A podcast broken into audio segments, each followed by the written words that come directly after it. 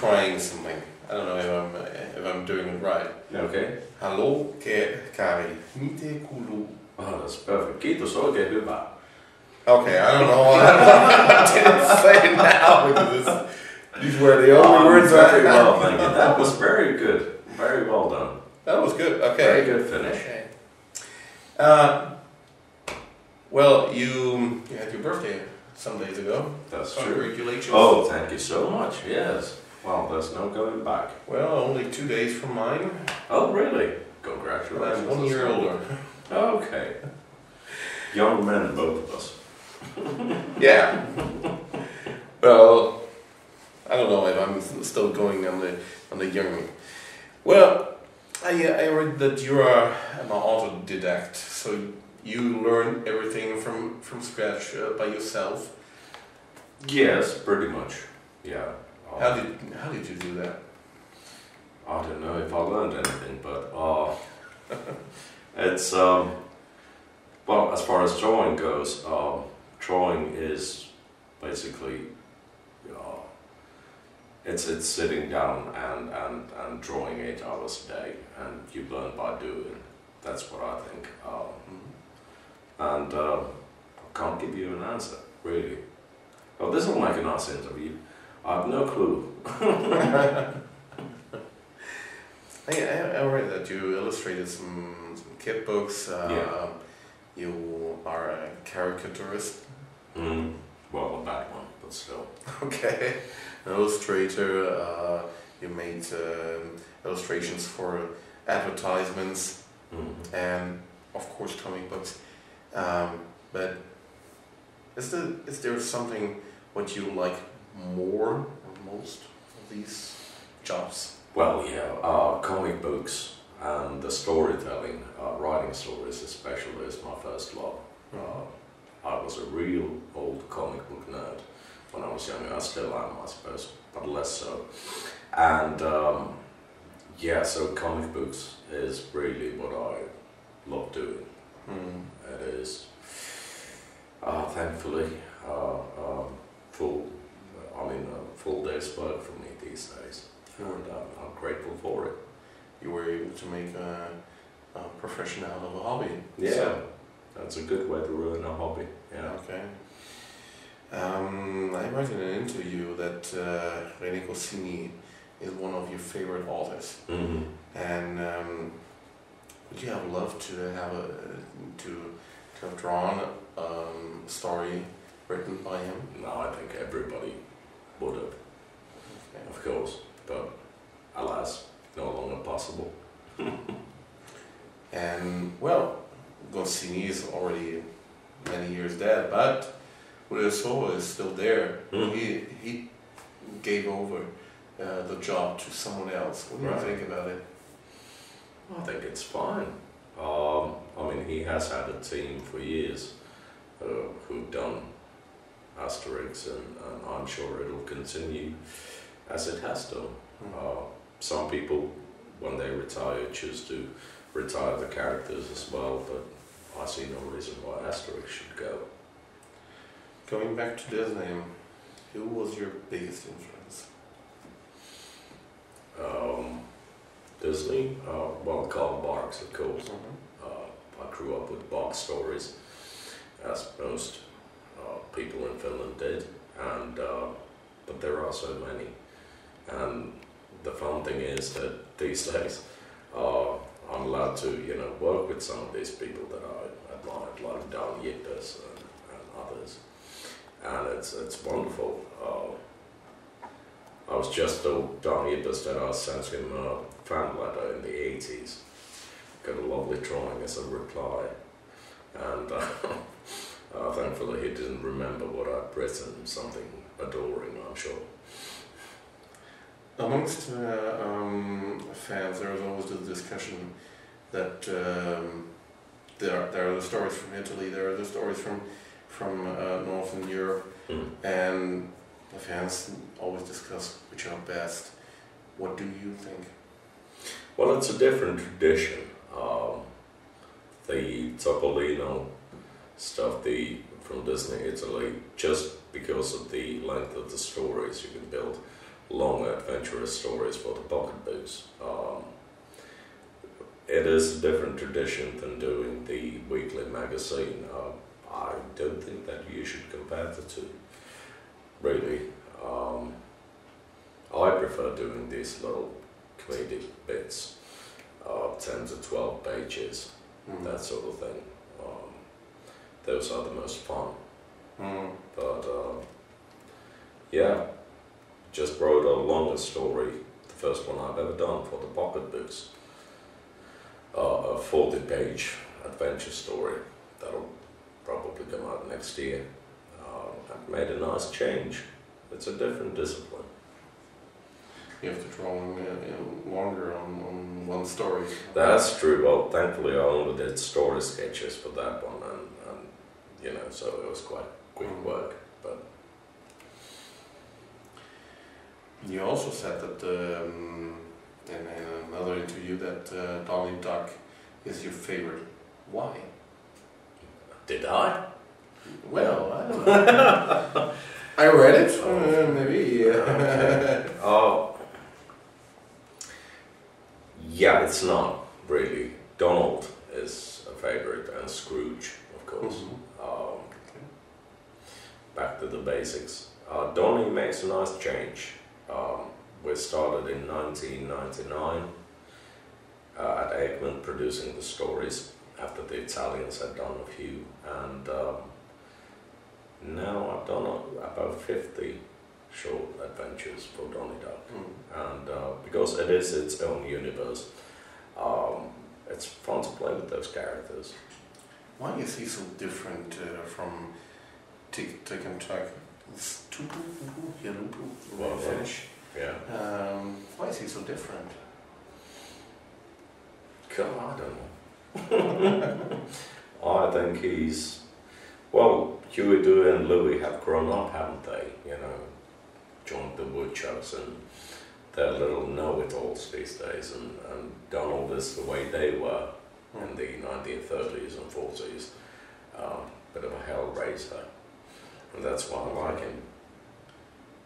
Well, maybe they they they grown up mm, a bit. Uh, you, Dewey, and Louie. Yeah. And I sometimes have the impression that the three of them are um, um, are becoming a little too um, what's it called? Brav, Too nice. too nice. Yeah. so Yeah, Donnie, sometimes. Donnie is more uh, Yeah. more of an uh, adventurous kind of type. Yeah, Uh, that might be true as well.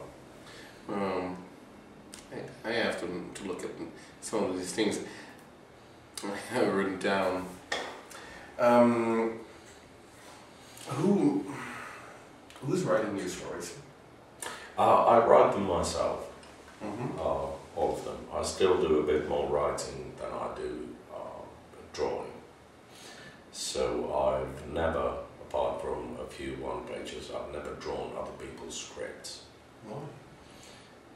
Well, because as I said, I enjoy writing. It comes easier than drawing. Drawing is hard work. and I'm a very, very lazy person. so, um, yeah, writing is fun. Mm. Do you write for other people? Yes, some. Uh, the Donny Ducks are these days they're mostly drawn by a fellow called Maximilian. Uh, I know Maximino is his uh, pen name uh, in Spain, so he draws all of those. And a few stories as well. The longer adventure story that I mentioned, uh, Giorgio Cavazzano is going to draw that one. Mm, okay. Um, would you like to draw? Uh, what would you like to write? Uh, also some some um, adventures for uh, for an Italian. Well, um, not at the moment. I'm really happy as I am. Okay. Um, you're you're working on your own, as I read. Mm. So sometimes, um, this is was this a good choice, or is it sometimes you know, something you Mm. you would like to go back? I think it's it's the hardest part of the job is the fact that well you basically learn for eight to ten hours a day. Mm. Um, there is a need to be sociable. Uh, that's why uh, people at the cafe where I have my morning coffee, they're probably sick of the sight of me because I go there in the morning and spend the first few hours drawing there. but I do eat lunch there as well, so they get something out of it.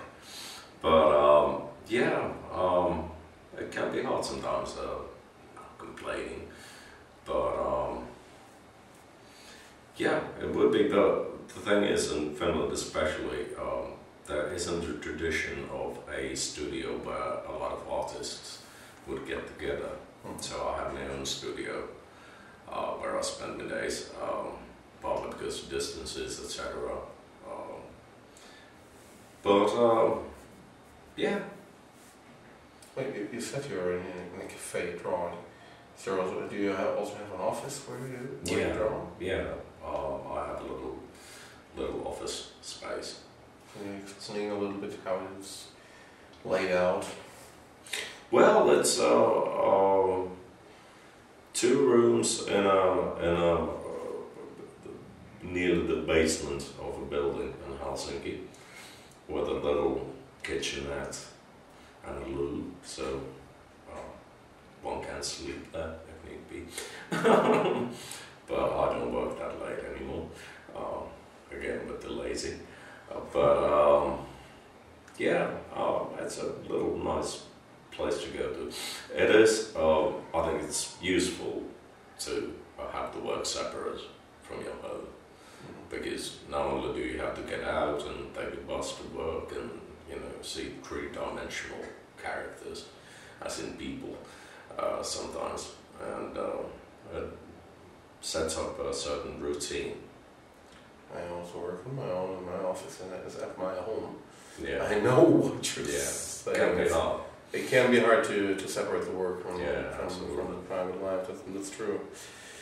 Well, um, what are the the, um, the works you are right now doing? What kind of stories are are in the making? Well, um, you know, because stories are done in stages. Uh, first, the synopsis is approved, uh, then the script, and the story sketches, and then the pencils, and then things.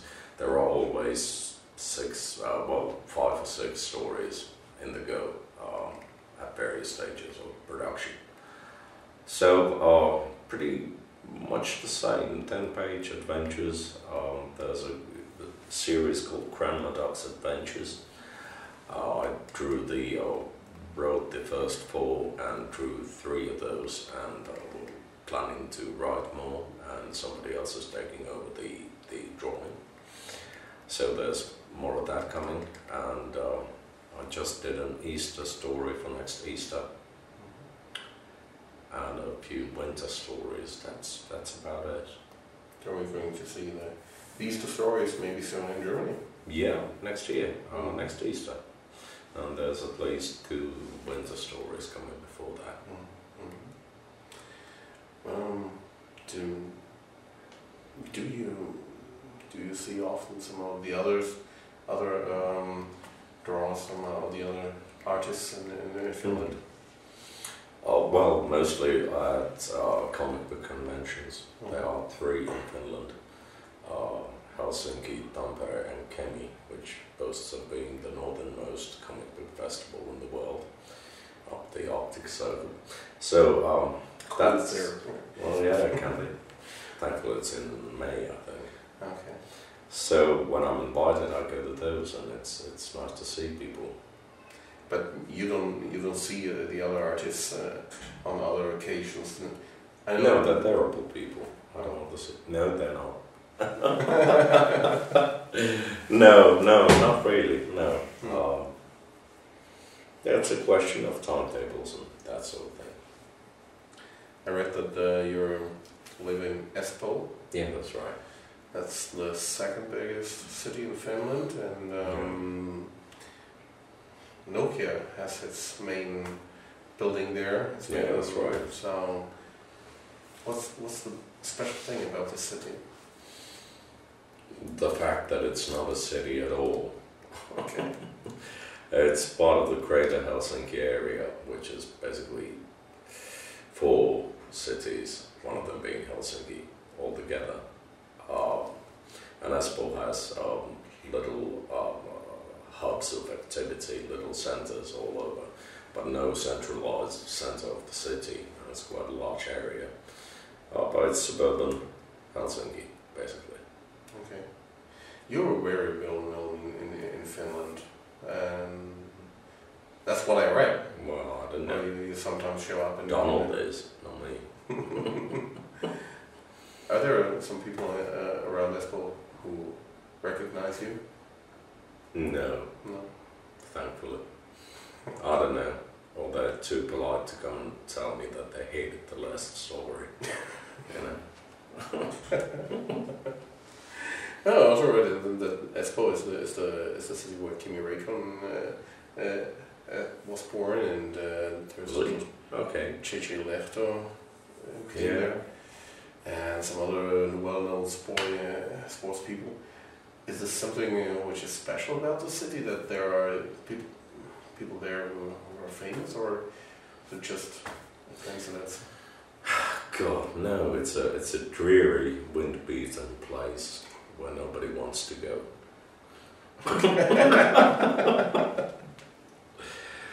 and this announcement was sponsored by the Espoo Tourist Board. No, I don't know. Oh, it's an okay place to live. It's not. It's not that nice. Okay. Yeah, yeah, it is. It is. It is fun. Yeah, Yeah. as spoken areas are. You know. But one last question: You portray yourself often as as yourself with a hat of Donald Duck. Why? Yeah, well, God. Well, it's one of those things, as the cameras here will prove, uh, I don't photograph well. So when somebody asks to send a picture forward about purpose, I prefer to draw one. And uh, I actually have a hat like that. I don't, I don't walk about with it. Uh, that would be stranger than usual. Uh, but yeah, I do have a lovely little Donald's hat. Where did you find that? Oh, they made it as a as a gift by the Finnish publishers, not only for me but to give out to to guests. Okay. Yeah. Okay. It looks like a blue beret with just a black thingy hanging off the side of it. Oh, I would. I would love to see that. Well, I'll try and get you one. we can walk around Frankfurt Okay. the next time we meet. Okay. I can do that. So thanks very much for being Thank here. you. That's been a pleasure. For me too. And maybe we will, we will see us again soon. I don't know. Maybe next year at Erlangen. Yes, that's the I plan. don't know. Yeah. That's the plan. Yeah, that is the plan. Okay. Right. Okay. That's great. Yeah. I'll see you then. Okay. Thanks very much. Thank you. Thank you. Yeah. Okay. That's